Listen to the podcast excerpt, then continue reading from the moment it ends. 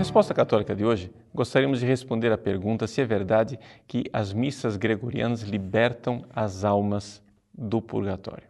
Bom, para responder a essa pergunta, em primeiro lugar, temos que definir o que é missa gregoriana. Porque não se deve confundir missas gregorianas com uma missa com canto gregoriano. O canto gregoriano é o cantochão, são, é aquela forma de cantar tradicional da Igreja Católica no rito latino, que vem desde a antiguidade e recebe o nome do grande Papa São Gregório Magno. As missas gregorianas são uma outra coisa.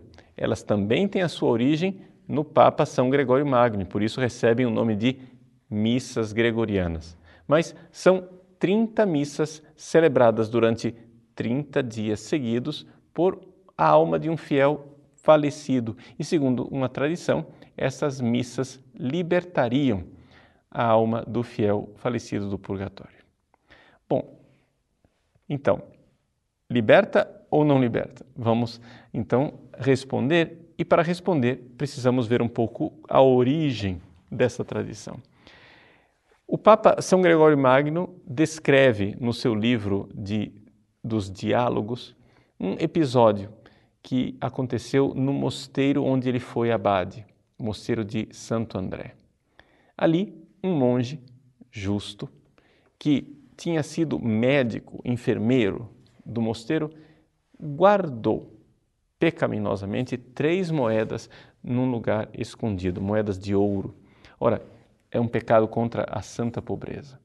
E é assim que, justo, tendo guardado essas moedas, adoeceu quando então foram buscar remédio para ele, encontraram as moedas. Ele confessou o seu pecado. O Papa Gregório Magno, que então já era Papa, ficou preocupado com aquilo que estava acontecendo na comunidade monástica, da qual ele mesmo tinha sido abade. E então aconselhou ao abade que punisse o monge justo. Qual foi a punição? Que ele deveria sofrer reclusão, embora estivesse doente, e que depois de morto deveria ser enterrado fora do campo santo, ou seja, fora do cemitério junto com o seu dinheiro.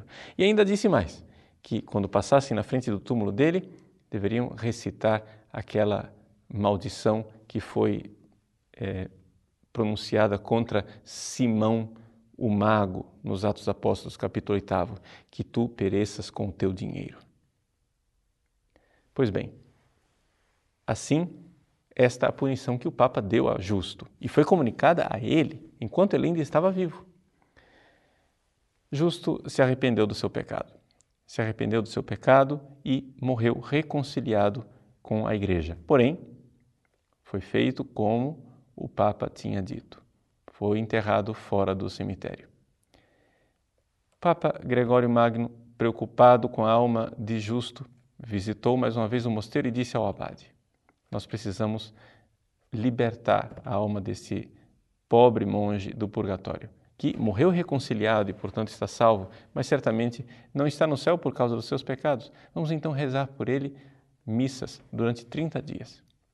Foram celebradas missas durante 30 dias, mas sem que ninguém se preocupasse em contar quantas missas estavam sendo celebradas.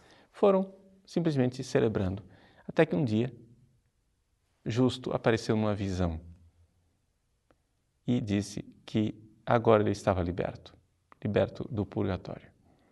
Bom, nesta visão, nesta aparição né, de justo, está a origem então da missa gregoriana. Por quê? Porque os monges foram contar no calendário e se deram conta que a aparição dele aconteceu no trigésimo dia. Ora, o Papa São Gregório Magno, quando narrou isso no seu livro dos Diálogos, não pretendia aqui instituir uma tradição. No entanto, com o passar do tempo, foi se instituindo essa tradição e, sobretudo, na Idade Média, por conta dos monges beneditinos de Cluny, essa tradição se expandiu pela igreja inteira de morta uma pessoa se celebrarem 30 missas, 30 dias seguidos e que assim haveria a libertação da alma do purgatório. Vejam, trata-se simplesmente de uma tradição. Não houve nenhum pronunciamento oficial da igreja que dissesse que de fato é assim. É uma devoção, é algo que você pode acreditar e que o magistério da igreja nunca condenou e normatizou, ou seja, houve normas de papas dizendo como se devem fazer as missas gregorianas de 30 dias, mas nunca se disse que realmente é assim. Aliás, diga-se de passagem que, mesmo depois de celebradas as missas, as 30, 30 missas gregorianas, muitas pessoas pedem outras missas para serem celebradas por aquela alma. Ou seja, isso sempre existiu. É sinal de que, embora as pessoas creiam, de certa forma, nessa tradição de celebrar 30 missas, não é algo de fé católica inabalável. Por isso, prudência. Podemos continuar rezando pelo fiel defunto. Se deve também acrescentar um outro detalhe. Além desta questão das 30 missas gregorianas, existe a tradição dos altares privilegiados, ou seja, aquele altar original onde São Gregório Magno celebrava no seu mosteiro de Santo André, seria o altar privilegiado na qual a missa celebrada teria aquele efeito de salvar, de redimir, de libertar a alma do purgatório. E assim, papas instituíram altares privilegiados, ou seja, altares nos quais, celebrada uma missa, essa missa teria o mesmo efeito de 30 missas gregorianas. Novamente, nós estamos aqui no campo da devoção. É verdade que o Papa e a Igreja têm o poder das chaves de, ligando na terra, desligar no céu. Portanto, ele pode também dar a uma missa o mesmo valor de indulgência para os mortos que 30 missas, quando celebrado em um altar específico.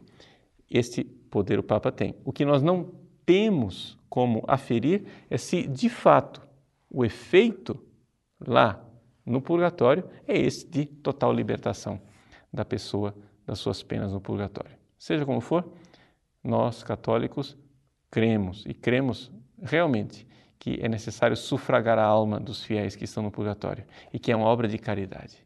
Obra de caridade porque, como São Gregório Magno estava preocupado com o justo, também nós devemos nos preocupar com as pessoas falecidas e, por elas, rezar, fazer penitência e oferecer santas missas.